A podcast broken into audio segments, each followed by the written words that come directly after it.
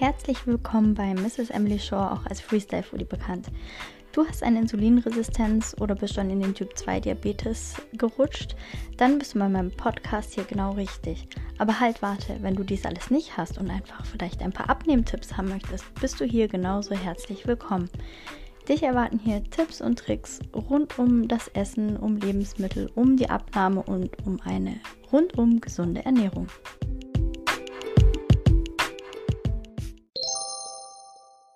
Hallo Adrian, schön, dass du bei mir im Podcast bist heute. Ähm, wir haben uns über Instagram kennengelernt. Dein Account heißt Athletic Type 1, richtig? Richtig. Hi Vanessa. Hi. Und ähm, ich kann zu dir sagen, als Einleitung mal, du bist angehender Sportwissenschaftler mit Schwerpunkt ähm, auf der Ernährung und Richtig. Typ 1 Diabetiker. Genau. Absolut. Erzähl doch einfach mal ein bisschen was von deinem äh, Leben, von deinem Instagram-Account, vielleicht auch, wie es dazu kam und genau, warum Schwerpunkt Sport und Ernährung? Oh ja, viele, viele Fragen. Erstmal danke, dass ich da sein darf, Vanessa. Freut mich sehr, da ich weiß, dass deine Zielgruppe tendenziell ja die Typ 2 Diabetiker sind. Genau, Und richtig.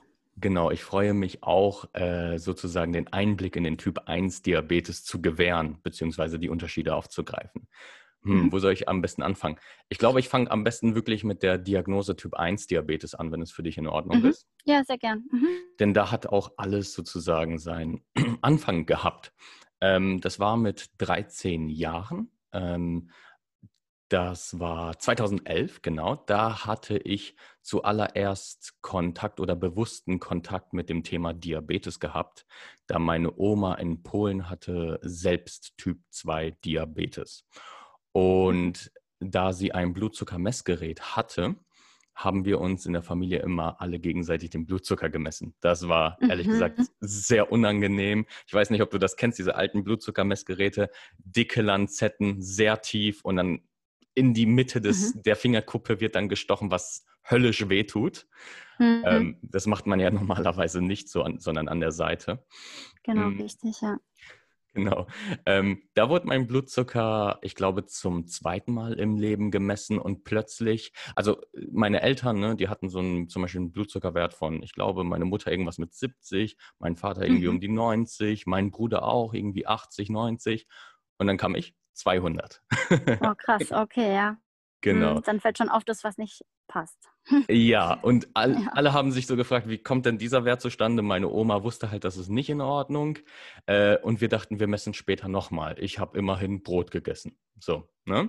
Mhm. Beim zweiten Mal war es nicht besser, wieder irgendwie 220. Ich habe noch mehr Brot gegessen. ja. Okay. Und ja, also mit 13 ist es ungewöhnlich. Die meisten wissen ja auch Typ 2 Diabetes. In den seltensten Fällen passiert das mit 13 und wenn, dann muss man extreme Mhm. Risikofaktoren haben. Ne? Also wirklich Mhm. stark übergewichtig haben, eine richtige genetische Disposition haben. Also sind wir in Deutschland zum Arzt und Mhm. äh, zu- zuallererst zum Kinderarzt. Da sollte der nüchtern Glukosewert, also der nüchtern Blutzucker gemessen werden. Haben wir gemacht.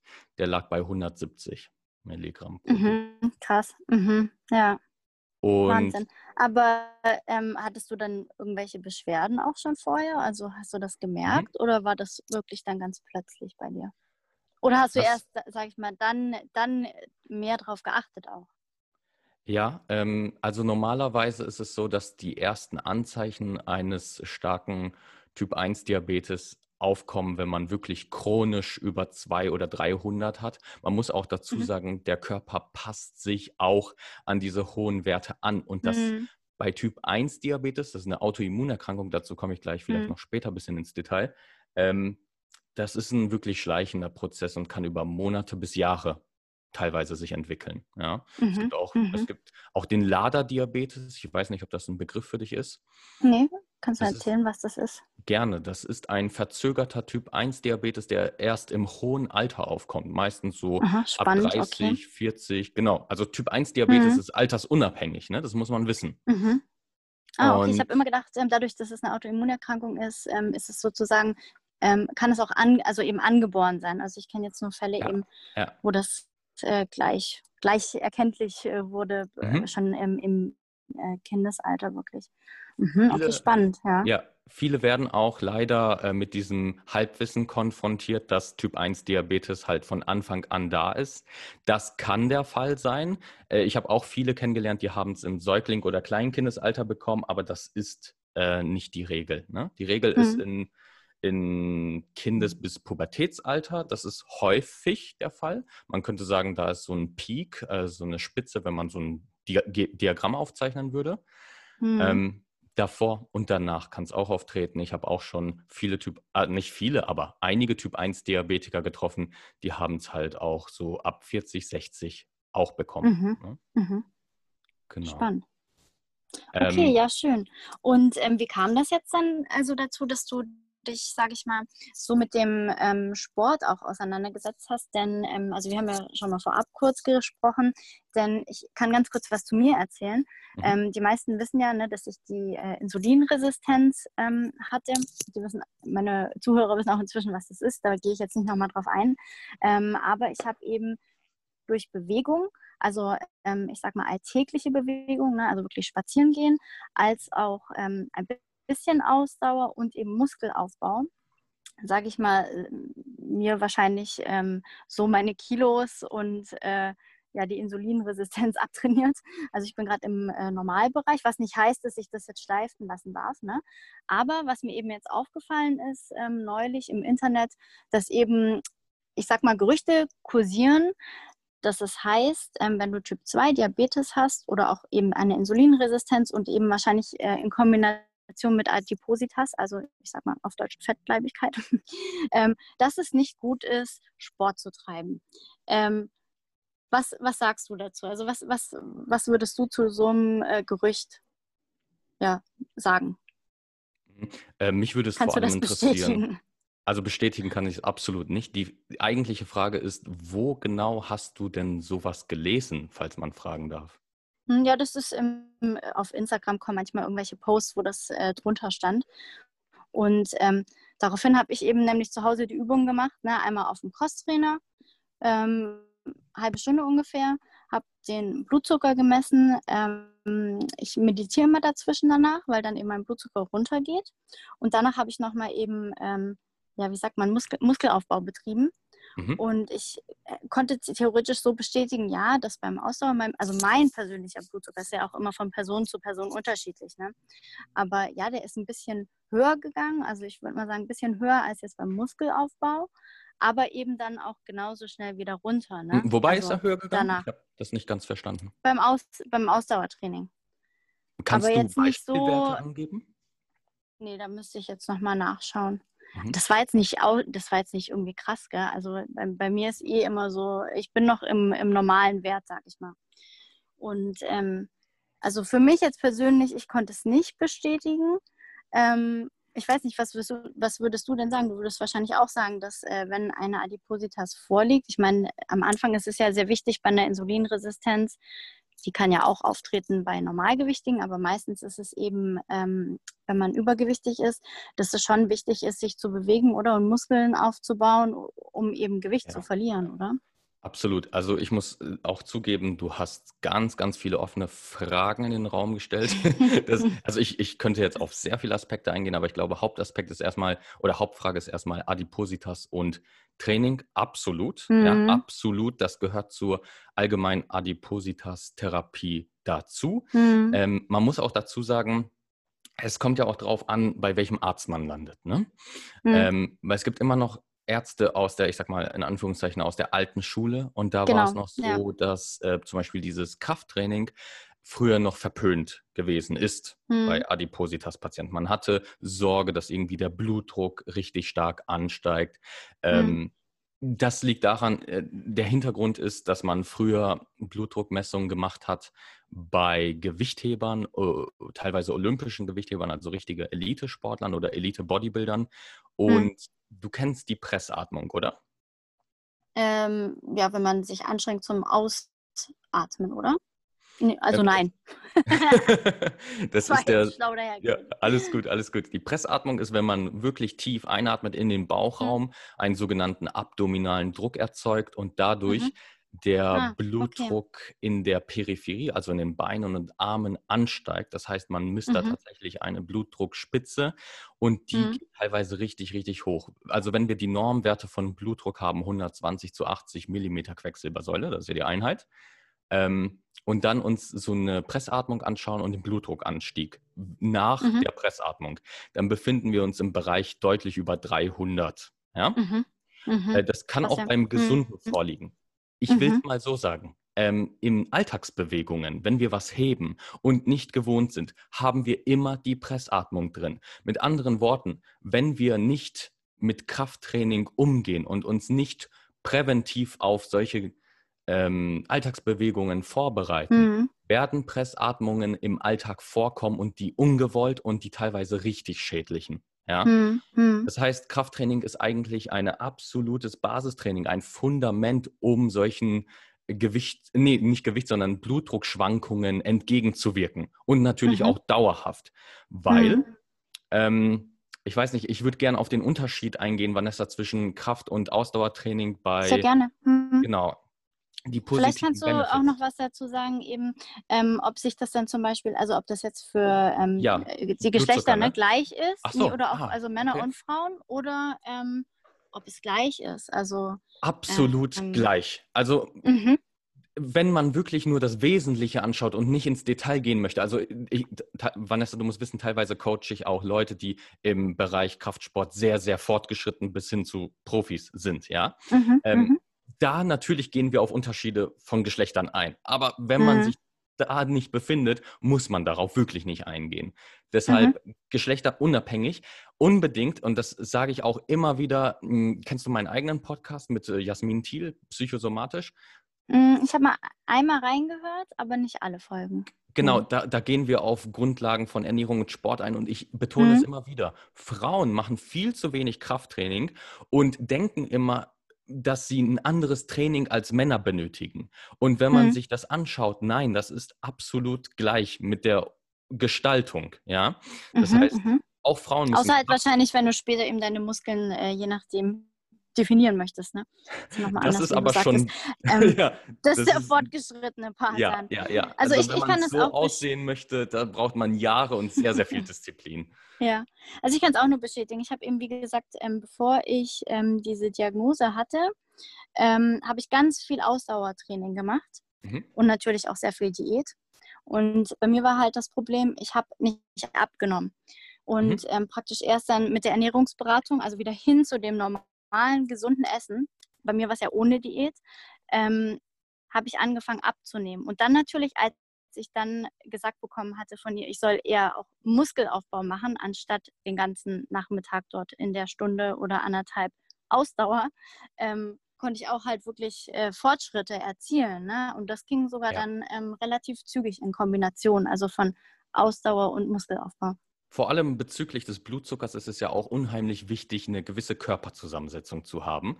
Und diese Körperzusammensetzung sollte aussehen aus viel Muskulatur und wenig Fettmasse. Und mhm. wenn wir uns jetzt jemanden anschauen, der sehr, sehr viel Ausdauersport macht, was denkst du, wie viel Körperfettanteil so ein Ausdauersportler denn hat? Keine Ahnung. Verhältnismäßig viel, viel mehr, teilweise doppelt so viel als ein Krafttrainierter. Ja? Mhm. Also bei Männern zum Beispiel sagt man, niedriger Körperfettanteil ist so unter 14, 12 Prozent. Da sieht man auch mhm. schon ein Sixpack und alles, ja. Mhm. Und ähm, bei Ausdauersportlern, du, du kannst teilweise einen super schlanken haben, Ausdauersportler, mhm. du denkst, der hat kein Gramm Fett und dann macht man so mhm. eine Körperfettanalyse, äh, zum Beispiel so ein DEXA-Scan, das ist der goldene mhm. Standard. Und dann schaut man sich an, über 20 Prozent Körperfett. Ja. Mhm, mhm, krass, also, okay, ja. Das ist dieser sogenannte Skinny-Fett-Modus, falls dir das mhm. was sagt. Ja. Nee, ich bin, da bin ich gar überhaupt nicht drin, da bist du der Experte. Mhm. Ja. Genau, ja, spannend. Mhm. Und ähm, hast du denn ähm, vielleicht einen Tipp für jemanden, der, der jetzt, sag ich mal, übergewichtig ist noch? Ähm, mhm. Vielleicht hat die oder derjenige Typ 2 oder nur eine Insulinresistenz. Hast du denn einen Tipp, ähm, was oder wie der am besten anfängt mit dem Sport? Oder vielleicht auch ja, was für gerne. Sport? Also muss ja unbedingt mhm. ins Fitnessstudio, kann man Übungen zu Hause machen.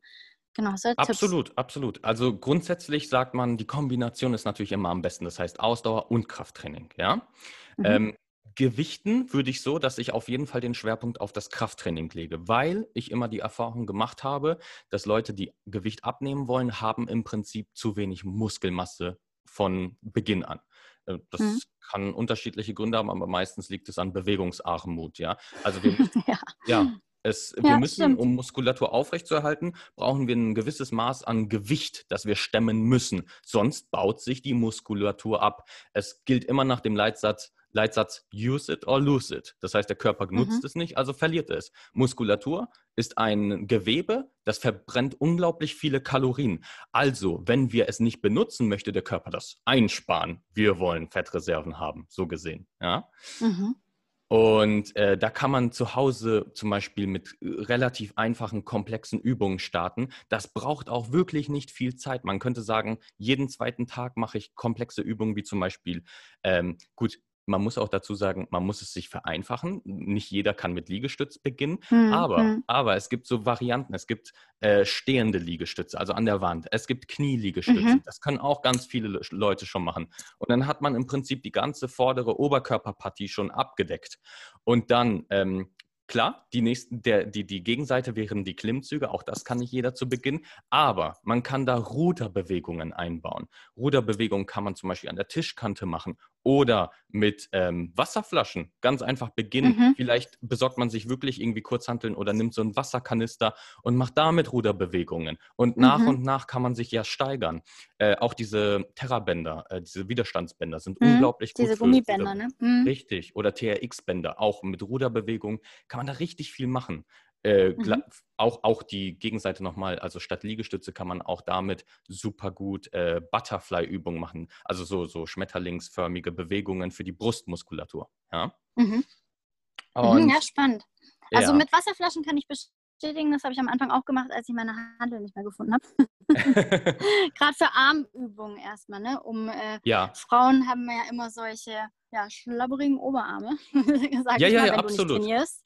Und ähm, da eignen sich Wasserflaschen hervorragend für, Und, wenn man jetzt keine Handeln ja. kaufen möchte erstmal. Hm. Und um zeiteffizient zu arbeiten, also wirklich Zeit zu sparen, bitte konzentriert euch nicht auf isolierte Übungen, das heißt sowas wie Bizeps Curls, Trizeps, Kickbacks, das äh, kann man machen, aber dafür benötigt mhm. man die Zeit und die Motivation. Also wirklich mhm. auf komplexe Übungen zu Beginn beschränken, weil das ist schon anstrengend genug, selbst wenn man nur 20 Minuten trainiert. Ich meine, Vanessa, falls du Tabata-Training kennst, das ist ja auch nur 20 Minuten. Und das, das kenne ich auch nicht, ja. Kennst du nicht? Was ist das? Okay. Nein. Tabata-Training ist, du hast bestimmte Übungen in Folge und arbeitest zu einer Musik hin, so, so mhm. Tabata-Musik im Prinzip. Und äh, mhm. äh, da machst du 20 Minuten lang so einen Zirkel, immer die gleichen Übungen bis zum Muskelversagen, könnte man sagen. Also irgendwann, am Anfang denkt man sich, oh, ist ganz okay. Dann denkt man sich, oh, mhm. es wird anstrengender, weil es bildet sich Milchsäure in der Muskulatur. ah, okay. Mhm. Mhm. Und dann ja. ermüdet ja noch die Muskulatur und die Milchsäure und die Ermüdung. Irgendwann bringt es dazu, dass mhm. man halt weint. Ja, die meisten Leute am Ende äh, können nicht mehr, die fangen teilweise an, richtig zu weinen. also Krass. im positiven was, Sinne, ja. Ja, was, was sagst du denn? Ähm, ich habe mal eine Zeit lang, oder eine Zeit lang ist jetzt gelogen, äh, für ein paar Tage Freeletics gemacht. Ja, das ist ja mhm. Übung ähm, mit eigener ja, Muskelkraft, ja, sag ja. ich mal.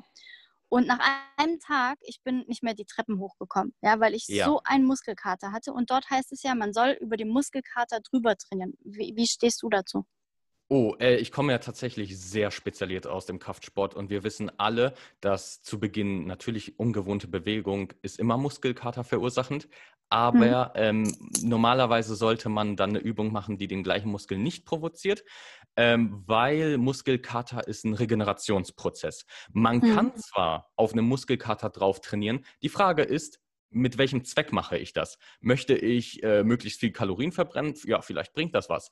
Aber möchte man möglichst schnell hm. sich im Gewicht steigern und super gut regenerieren, sodass man auch im Alltag nicht davon belastet wird, dann würde ich sagen, spart euch dieses Muskelkater drauf trainieren, weil das führt dazu, dass diese, diese Erholung wirklich verzögert sein wird. Also bei Anfängern versuche ich einen Muskelkater tendenziell zu vermeiden äh, weil es nicht mhm. sinnvoll ist. Ja? Also zumindest, wenn man jetzt zum Beispiel den Zweck hat, Muskeln aufzubauen, ist so ein Muskelkatertraining äh, ein Übertraining im Prinzip, ja, mhm, Überbelastungserscheinung. Mhm. Mhm. Ja, ja.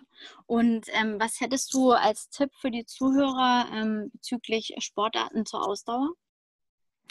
Erst musste ich noch zum Krafttraining Beine sagen. Ah, okay. Weil Beine ist ja noch die, die Hälfte. Ne? Also wir haben erst den Oberkörper gehabt. Und jetzt bei Beinen ist das super einfach. Das ist verschiedene Kniebeugen, Ausfallschrittvarianten. Das reicht völlig aus.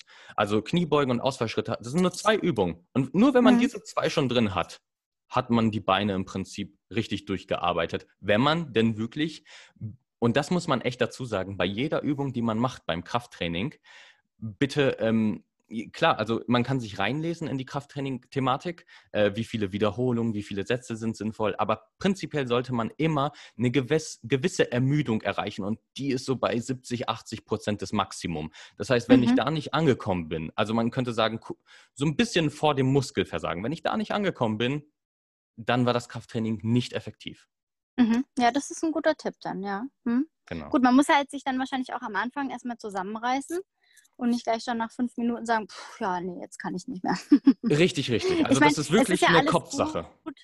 Genau, ist ja alles gut, wenn man das mal erstmal startet und überhaupt macht. Ne? Also genau. erstmal dieses Machen ist ja wichtig. Und dann halt wahrscheinlich auch die Regelmäßigkeit, dass man einfach dran bleibt. Absolut. Und nicht dann äh, sagt, ach, jetzt mache ich mal eine Woche Pause, ne? Habe ja letzte Woche ein paar Mal was gemacht. ja.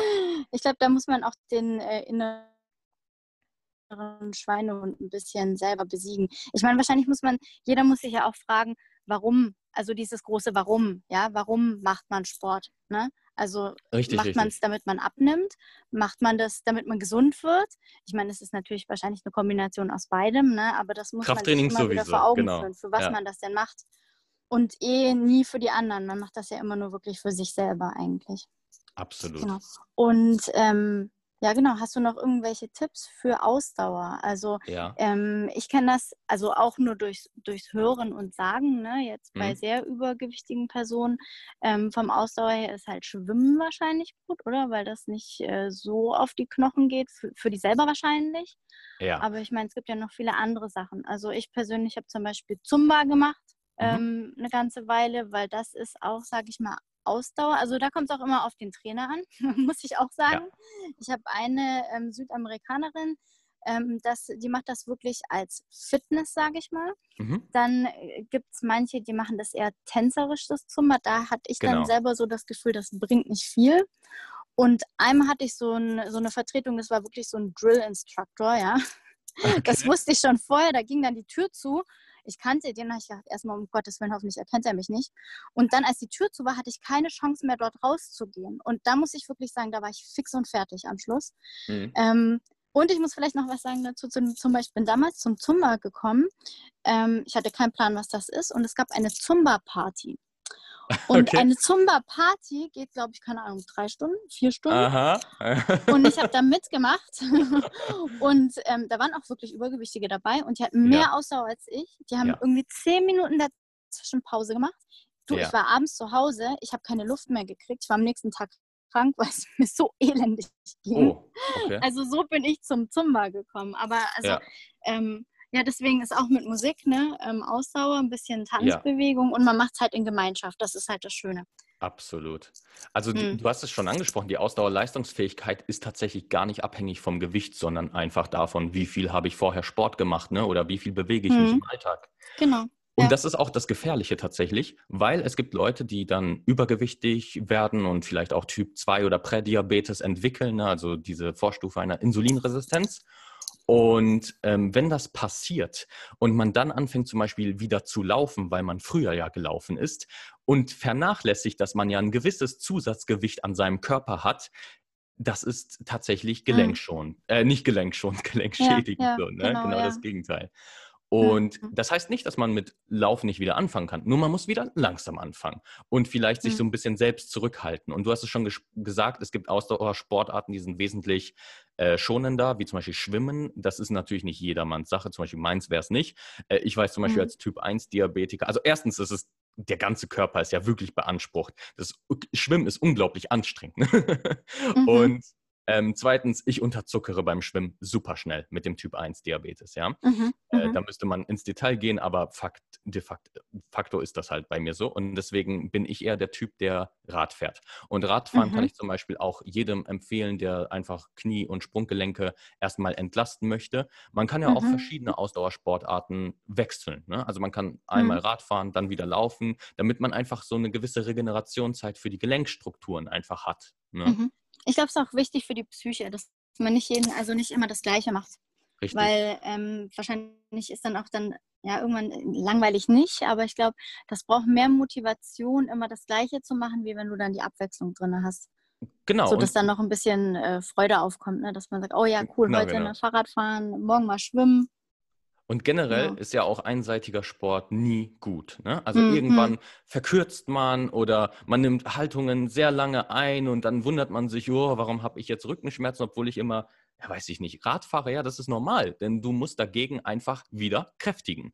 Und deswegen mhm. immer diese Kombination und um, um, Gottes Willen bloß nie allein Ausdauersport, wie du schon eingangs erwähnt hast, mhm. weil das führt dazu, dass du schlimmstenfalls halt wirklich nicht Fettmasse, sondern Muskulatur verlierst. Und das passiert sehr, sehr schnell. Mhm. Du hast immer noch eine gewisse Fettmasse und ähm, dann ist es wirklich so, dass man immer noch bestimmte Risikofaktoren hat, ja, also klinisch betrachtet. Man müsste dann mhm. wirklich so eine so ein Körperfettanalyse machen und damit meine ich wirklich so, eine, so ein DEXA-Scan und dann sieht mhm. man auch wirklich, was da passiert im Körper, denn das ist nicht gesund. Aber wenn man diese mhm. Muskulatur aufbaut zugleich und Fettmasse verliert, das ist die Wahl schlechthin. Und was ich immer noch ein bisschen kombinieren würde, Vanessa, das ist meine mhm. persönliche Leidenschaft.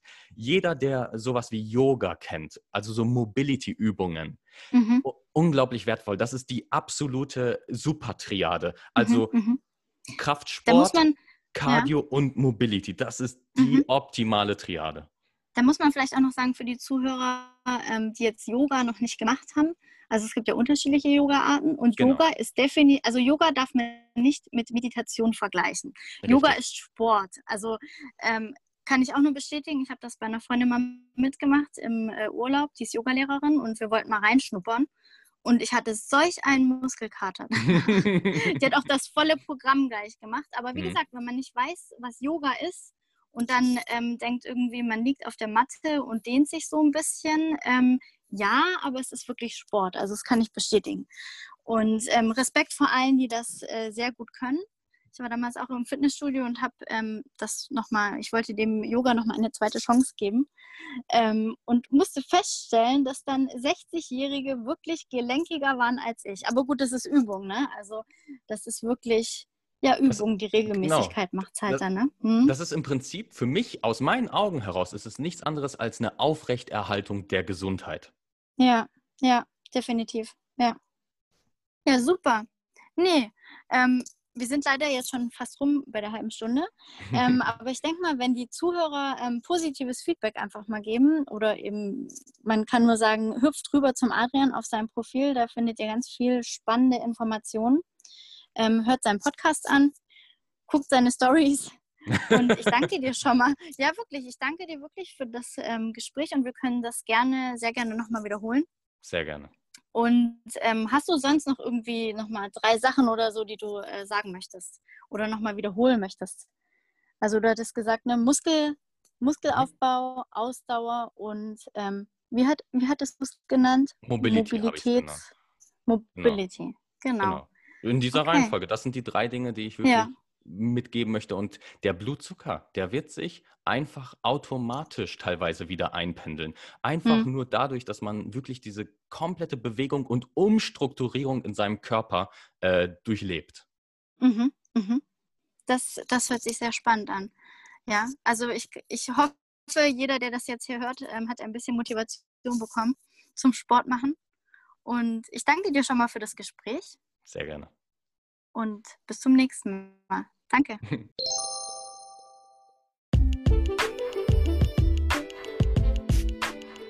Wenn dir diese Folge gefallen hat, würde ich mich natürlich freuen, egal auf welcher Plattform du meinen Podcast gehört hast, du mich äh, abonnierst und mir folgst, sodass du keine Folge verpasst.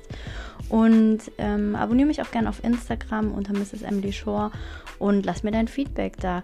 Oder auch wenn du ähm, Themen hast, über die ich gerne sprechen soll oder du auch gerne möchtest, dass du mal äh, mitmachst in meinem Podcast, schreib mich einfach an. Ich freue mich auf die nächste Folge. Bis bald.